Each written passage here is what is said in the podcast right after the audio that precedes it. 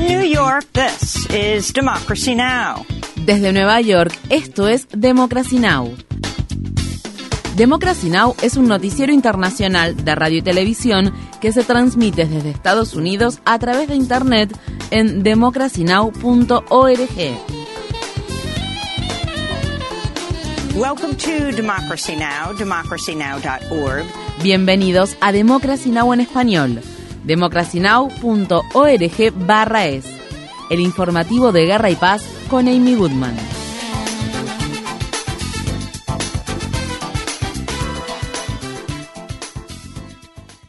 La Cámara de Representantes de Estados Unidos entró en receso por segundo día consecutivo sin tomar juramento a los miembros del centésimo décimo octavo Congreso después de que los legisladores de dicha Cámara volvieran a fracasar en el intento de elegir a su nuevo presidente. El miércoles la Cámara Baja celebró otras tres rondas de votaciones y en ninguna de ellas el líder republicano Kevin McCarthy logró reunir los 218 votos necesarios, ya que 20 miembros de su partido apoyaron en su lugar al congresista del estado de Florida Byron Donalds. Hasta que no se elija un presidente, la Cámara de Representantes no puede llevar a cabo ninguna otra acción. El congresista Trent Kelly del estado de Mississippi se sumó a los pedidos de otros republicanos que han instado a los miembros del bloque republicano ultraderechista denominado Bloque de la Libertad a abandonar su oposición a McCarthy. Hemos preguntado una y otra vez, ¿qué es lo que quieren? ¿Qué es lo que necesitan? Pero 20 personas están exigiendo la rendición incondicional del resto del bloque republicano, incluido el de este grupo de guerreros. No cederemos de manera incondicional. Díganos lo que quieren. Podríamos ceder si nos dicen los términos, pero tienen que tener claro que estamos en una posición fuerte. Nosotros somos 201 y ellos son 20.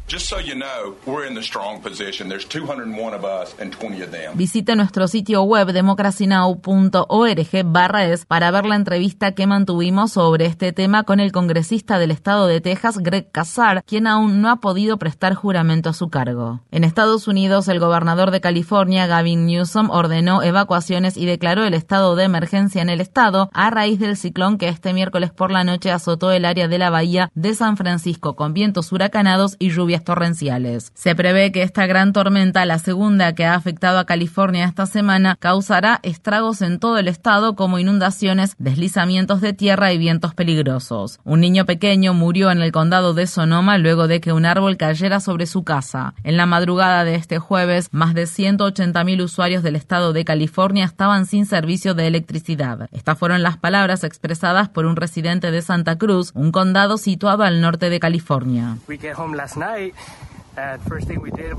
Llegamos a casa anoche y lo primero que hicimos fue levantar nuestras cosas del piso y juntar y empacar todas las cosas importantes. Preparamos algo de equipaje y algunos sacos de arena por si teníamos que evacuar el lugar. California ha estado experimentando una serie de fenómenos meteorológicos extremos conocidos como ríos atmosféricos que se han descrito como ríos en el cielo que desencadenan tormentas devastadoras. Los científicos afirman que el cambio climático seguirá aumentando la intensidad de estas tormentas. En los territorios ocupados de Cisjordania, las Fuerzas Armadas israelíes mataron a disparos a un adolescente palestino durante una incursión que se llevó a cabo en la ciudad de Naplusa. El Ministerio de Salud palestino informa que Amer Abu De 16 años, es el cuarto palestino que ha muerto a manos de militares israelíes desde el comienzo del nuevo año. Las Fuerzas Armadas israelíes han comenzado a demoler viviendas, suministros de agua y olivares en Masafer Yata, una aldea situada en los territorios ocupados de Cisjordania, cerca de la localidad de Hebrón. Esta semana, vehículos blindados israelíes acompañaron a los equipos de demolición, mientras estos arrasaban viviendas y granjas en dos aldeas. En 2022, el Tribunal Superior de Justicia de Israel aprobó las demoliciones de viviendas, una medida que provocará el desplazamiento de más de mil personas. En la ciudad de Washington, D.C., la congresista palestino-estadounidense Rashida Tlaib publicó en Twitter, Cuando aún no ha transcurrido ni una semana del año 2023, el nuevo gobierno ultraderechista y de apartheid de Israel se dispone a llevar a cabo una limpieza étnica de comunidades enteras que desplazaría a más de mil residentes palestinos, entre ellos 500 menores de edad. Todo ello con el apoyo de Estados Unidos, con excavadoras y balas estadounidenses La Iglesia Anglicana ha expresado su consternación por el ataque a un cementerio cristiano situado cerca de la amurallada ciudad vieja de Jerusalén. Imágenes grabadas por las cámaras de seguridad del día de Año Nuevo muestran que dos hombres entran al cementerio, derriban una lápida en forma de cruz y la rompen en pedazos. Más de 30 tumbas resultaron dañadas. El arzobispo anglicano de Jerusalén afirmó que la profanación fue un claro delito de odio llevado a cabo por extremistas judíos. El incidente se produjo días después de que Israel inaugurara el gobierno más ultraderechista de su historia, encabezado por miembros ultrarreligiosos y ultranacionalistas. El embajador palestino ante la ONU, Riyad Mansour, habló este miércoles en las Naciones Unidas sobre el incidente. Ya han visto cómo las cruces y las tumbas son pisoteadas y atacadas por colonos extremistas. Este es un ambiente tóxico. La comunidad internacional tiene que condenar de forma unánime estas acciones extremistas y a los terroristas que las han llevado a cabo y rechazar a los miembros fascistas que hay en el nuevo gobierno israelí.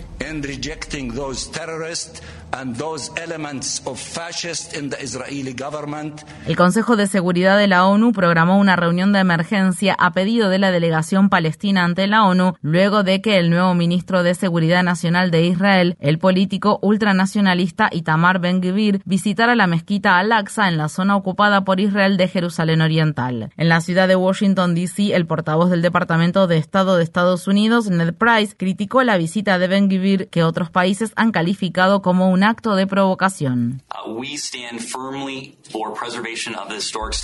Estados Unidos defiende con firmeza la preservación del statu quo de los lugares sagrados de Jerusalén. Cualquier acción unilateral que se aparte de ese statu quo histórico es inaceptable.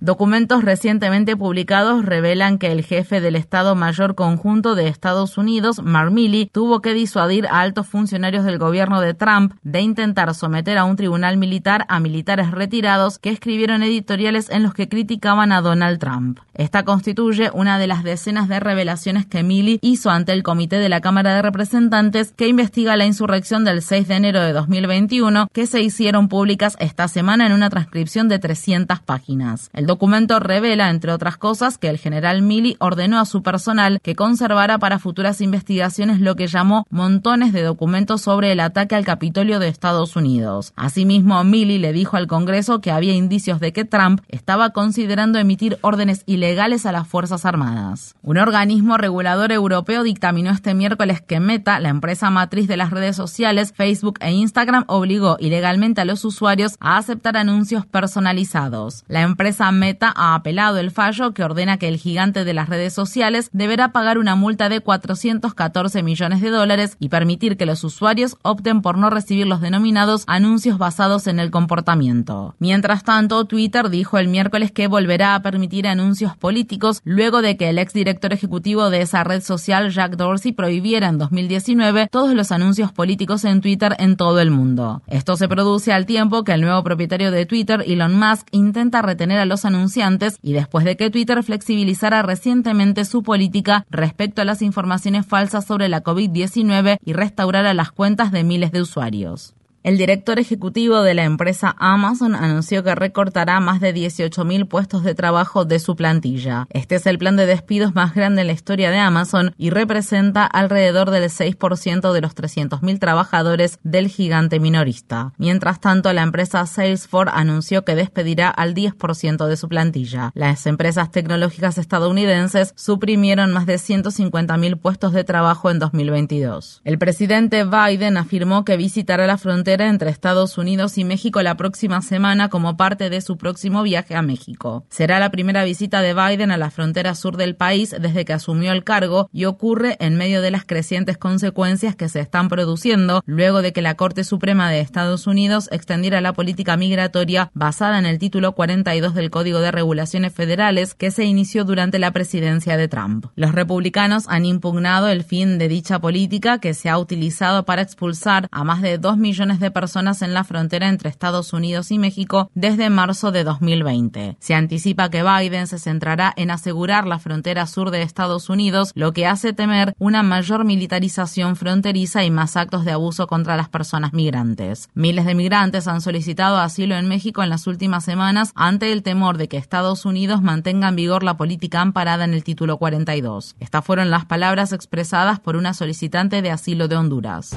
Embarazadas ya la economía de Honduras ya no se puede y lo que queremos es un asilo para Estados Unidos ir a un albergue que nos apoyen para, para que el, el familiar nos ayude con lo poquito que tiene allá en Estados Unidos.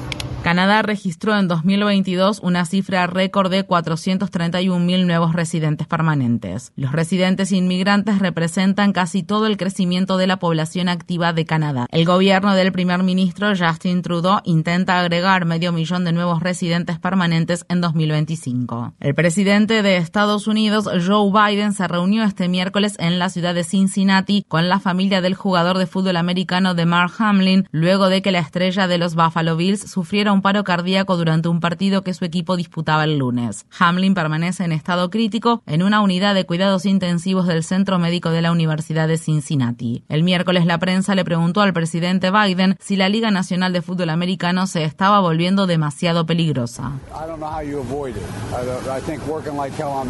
No sé cómo evitar eso.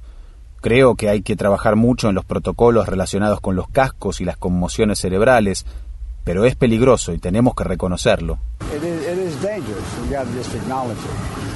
En Estados Unidos, en la ciudad de Boston, una jueza federal sentenció a tres años y medio de prisión al autor intelectual de una estafa relacionada con admisiones universitarias, un esquema en el que padres adinerados pagaban sobornos exorbitantes para conseguir plazas para sus hijos no cualificados en universidades prestigiosas. En algunos casos se editaban o trucaban fotos para que los adolescentes parecieran grandes atletas. William Rick Singer recibió la sentencia este miércoles, casi tres años después de que se declarara culpable de cargos penales que incluyen extorsión, lavado de dinero y obstrucción de la justicia. Entre los clientes de Singer figuraban las estrellas de Hollywood, Felicity Hoffman y Lori Loughlin, así como Bill McLachlan, uno de los fundadores de TPG Capital, una de las firmas de inversión de capital privado más grandes del mundo. En Nueva York, miles de conductores de Uber han iniciado este jueves una huelga de 24 horas. Los trabajadores exigen que la empresa de servicios de transporte retire la demanda que presentó con el fin de impedir un aumento salarial aprobado por la Comisión de Taxis y Limusinas. La Alianza de Trabajadores de Taxis de Nueva York afirma que los conductores dejaron de recibir 12 millones de dólares en salarios a fines de diciembre, después de que Uber se negara a implementar los aumentos salariales que se suponía iban a entrar en vigencia. El Departamento de Policía de Nueva York ha sido objeto nuevamente de duras críticas después de que varios de sus agentes escoltaran a miembros del grupo de extrema derecha Proud Boys a una estación de metro, aparentemente ayudándolos a evadir el pago de los pasajes. El hecho ocurrió luego de que los miembros del grupo intentaran alterar el normal desarrollo del evento denominado Hora de Cuentos Drag, un popular evento de lectura para niños que se llevaba a cabo en una biblioteca del distrito de Queens a finales de 2022. Los Proud Boys no tienen que pagar el pasaje. Mira qué bueno. No, somos especiales. Es gracias a tus impuestos. Esto es una locura. Yo tengo que pagar el pasaje, pero ellos no.